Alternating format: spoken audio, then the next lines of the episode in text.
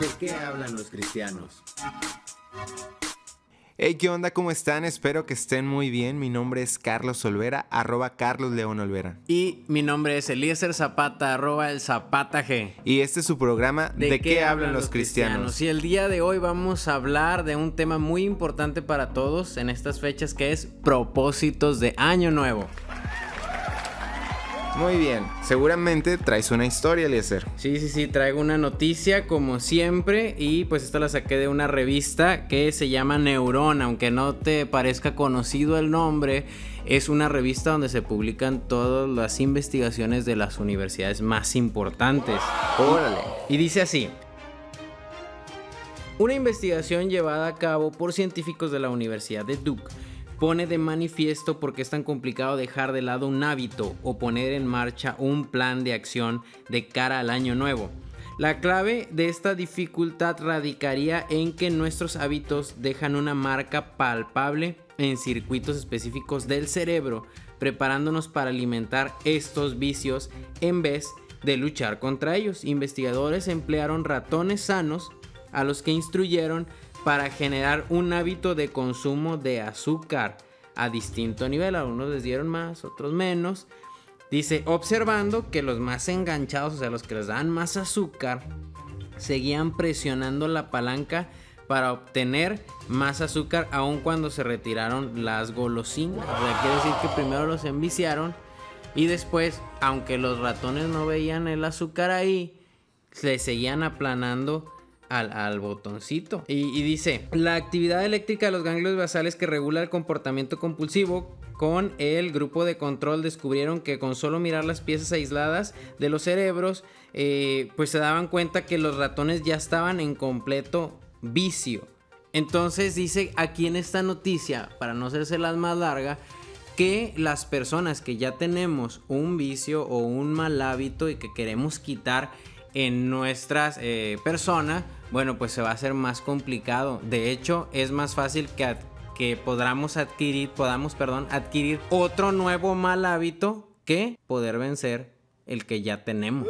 Eso dice esta investigación, eh, pues que se hizo ahí en la Universidad de Duke. ¿Cómo ves? Qué interesante. O sea, una persona que tiene un vicio es, más, propensa. Ok. Ajá. Eh, nos sincronizamos. Vámonos.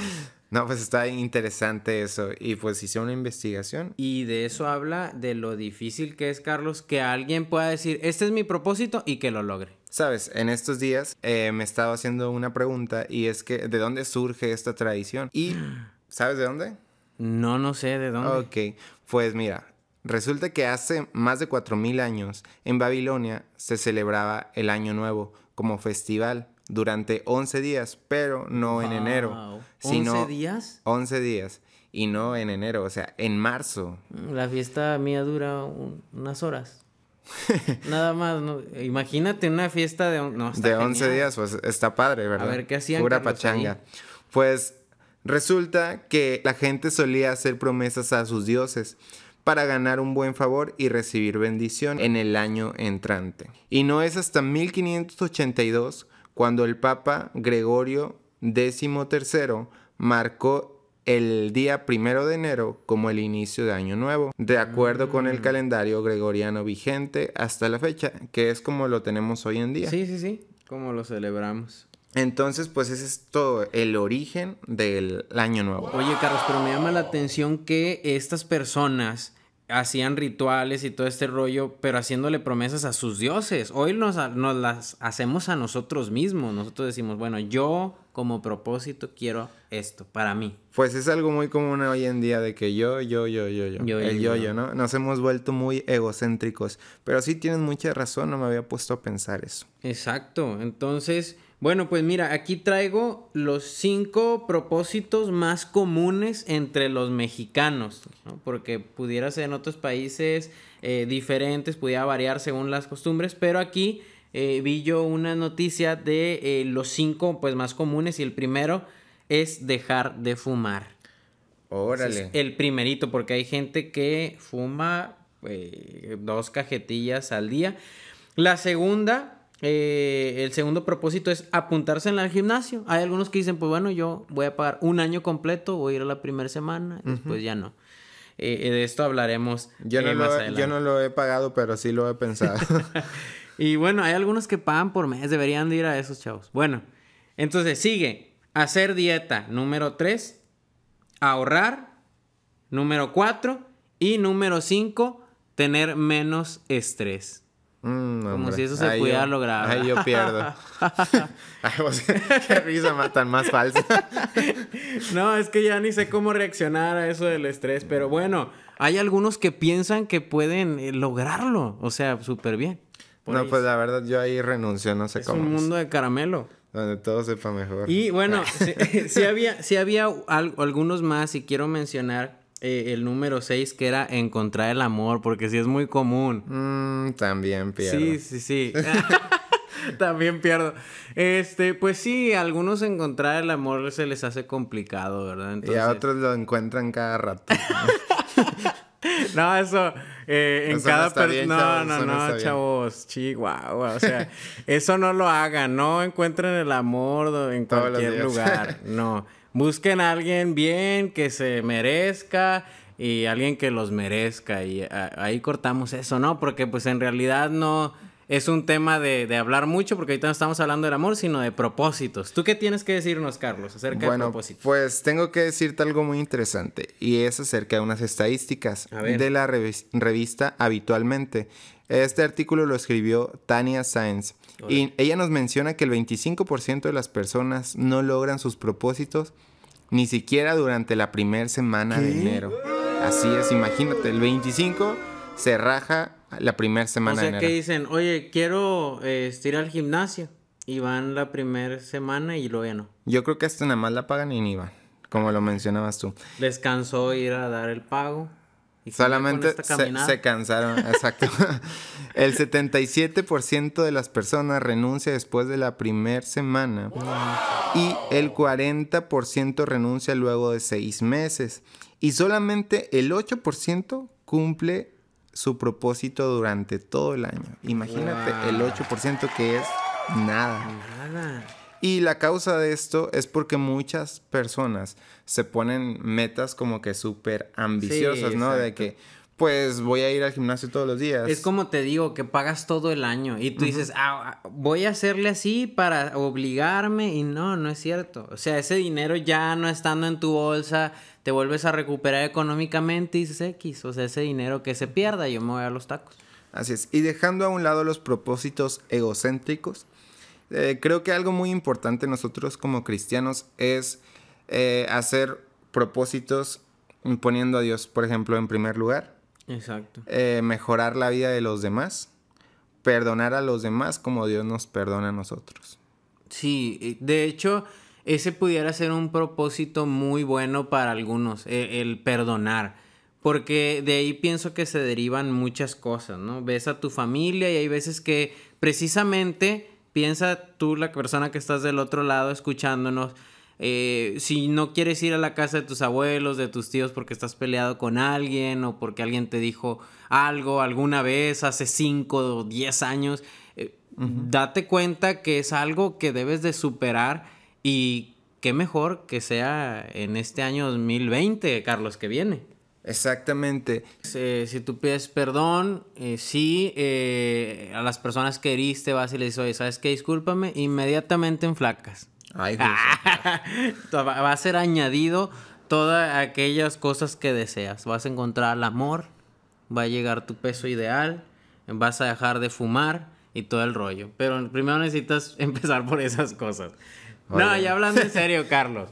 Eh, yo pienso que, ya ves que algunos tienen las tradiciones de decir, oye, tengo 12 uvas, me voy a comer Ajá. las 12 y voy a pedir un deseo.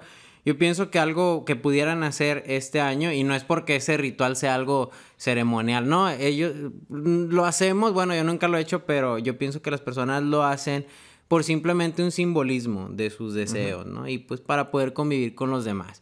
Y si tú haces esos deseos, pues pudiera ser que la mitad tú digas, bueno, primero algo que tenga que ver con lo que Dios me ha pedido a mí hacer, algo que tenga que ver con ayudar a las demás personas y las otras seis ahora sí pides el amor, los que acabamos de leer, Ok. ¿verdad?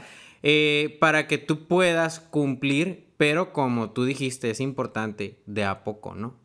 No aborazarnos. Creo que ahí está la clave, o sea, ponernos metas pequeñas para poder cumplirlas y así al final del año pues dices, oye, pues mira, cumplí todos esos propósitos. Tal vez no fueron exageradamente grandes como lo- los del año pasado, pero los cumplí. Exacto. ¿Verdad? Por eso yo voy a, a, como propósito, decir, bueno, voy a ir al gimnasio la primera semana del 2020, así cumplo.